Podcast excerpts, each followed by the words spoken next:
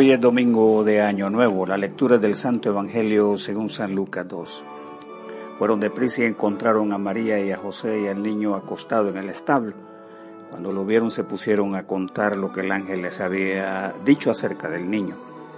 Y todos los que lo oyeron se admiraban de lo que decían los pastores. María guardaba todo esto en su corazón y lo tenía muy presente. Los pastores por su parte regresaron dando gloria y alabanza a Dios por todo lo que habían visto y oído, pues todo sucedió como se les había dicho. A los ocho días circuncidaron al niño y le pusieron por nombre Jesús, el mismo nombre que el ángel le había dicho a María antes que ella estuviera encinta, cuando se cumplieron los días en que ellos debían purificarse según la ley de Moisés. Llevaron al niño a Jerusalén para presentárselo al Señor. Lo hicieron así porque en la ley del Señor está escrito, todo primer hijo varón será consagrado al Señor. Fueron pues a ofrecer el sacrificio, lo que manda la ley del Señor, un par de tórtolas o dos pichones de paloma.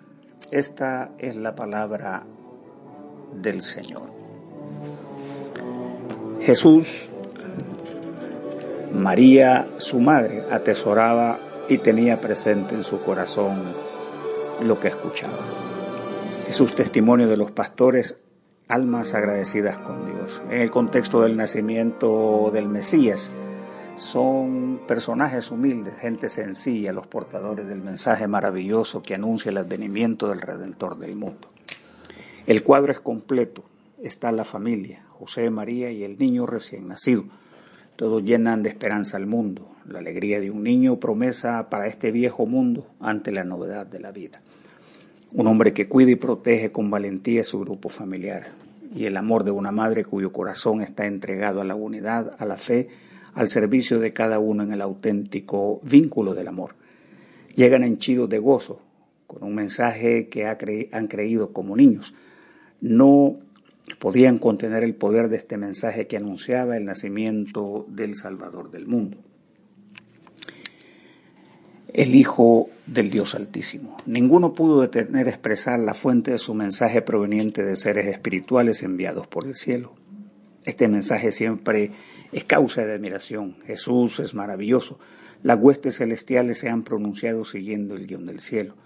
Los humildes, los pobres de espíritu son los que con fe proclaman siguiendo el guion del cielo. Los humildes, eh, sin dudar, esta realidad de Cristo Jesús, que ha nacido y permanece atento a los hombres con buena voluntad y anhelan el bien y la fe en el Dios eterno que vino a reconciliar al mundo. Anuncia el poder inmenso de Dios y las loas que menciona el profeta cuando dice, díganle a Dios, tus obras son maravillosas por tu gran poder, tus enemigos caen aterrados ante ti, todo el mundo te adora y canta himnos a tu nombre. En el inicio de un nuevo año, de un periodo de vida, en esta unidad contable y cronológica de nuestra vida, nos unimos a la voz de los pobres en el mundo, que no teniendo nada lo dan todo por sus seres amados. Son los que dejan sus ocupaciones para llenar el mundo de las buenas nuevas para la vida. Jesús y la actitud de su Madre María. Este mundo necesita del ejemplo de su Madre, María Virgen los hombres en general debemos tratar con el corazón nuestro. Este mundo ofrece suficiente para el deleite y su realidad material. Muchas veces nos alejamos de la espiritualidad. María ha estado desde hace mucho tiempo considerando experiencias y los mensajes recibidos desde hace mucho. Ella ha tenido la sensatez de atesorarlos y mostrar con su ejemplo piedad y humildad el instrumento que Dios puede tener en esta servidora del Dios del cielo.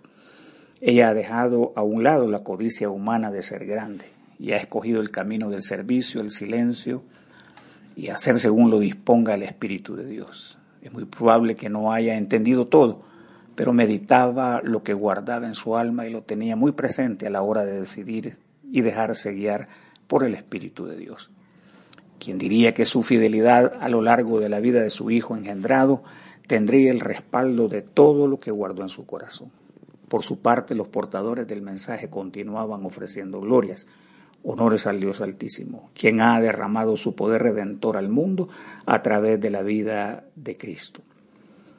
Jesús y los rituales que dan a conocer su identidad terrenal. En el texto ocurre al menos tres aspectos de la cultura religiosa donde el Señor crece, conoce y desarrolla. Primero, el cumplimiento del rito de la circuncisión, lo cual le da identidad de ingreso comunitaria y que se hace a los ocho días de nacido. Luego su dedicación, justo en el cumplimiento del rito de la purificación de su madre después de 40 días cumplidos. En este acto, por el hecho de tratarse de un hijo varón, debía ser consagrado como nazareo para el servicio de la causa del Dios de Israel. El ritual estaba impregnado de dos cosas fundamentales. Por un lado, de profunda gratitud a Dios por el don de la vida, por la salud, por el honor de participar en el aporte de la promesa al pueblo a través de los hijos. Esto era muy significativo. El nombre dado fue Jesús o Salvador. Esto tenía significado profundo porque apela a la salvación y a la esperanza de la vida en Dios.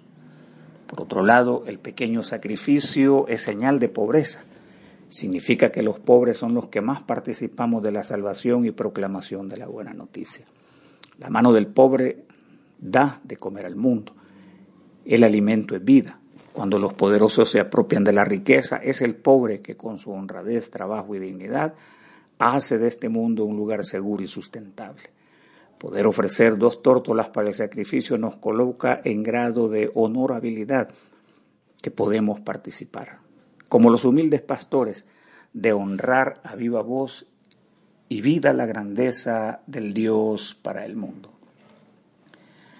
Deseamos de todo corazón que en el comienzo de este nuevo año 2023 dispongamos nuestros corazones, vidas y esfuerzos a mirar hacia Él, para compartir con el necesitado, a honrar con nuestras vidas la grandeza del Dios Salvador de la humanidad.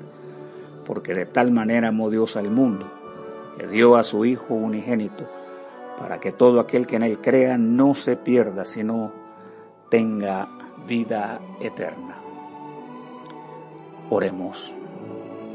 Poderoso Señor, tú nos alegras cada día con la esperanza y salvación a través de tu único Hijo Jesucristo, quien enviaste al mundo Concédenos que, así como lo recibimos con júbilo como Redentor, de la misma manera le contemplemos con segura confianza cuando venga a alcanzarnos con su poder salvador. Quien vive y reina contigo y el Espíritu Santo, un solo Dios, ahora y por siempre. Amén.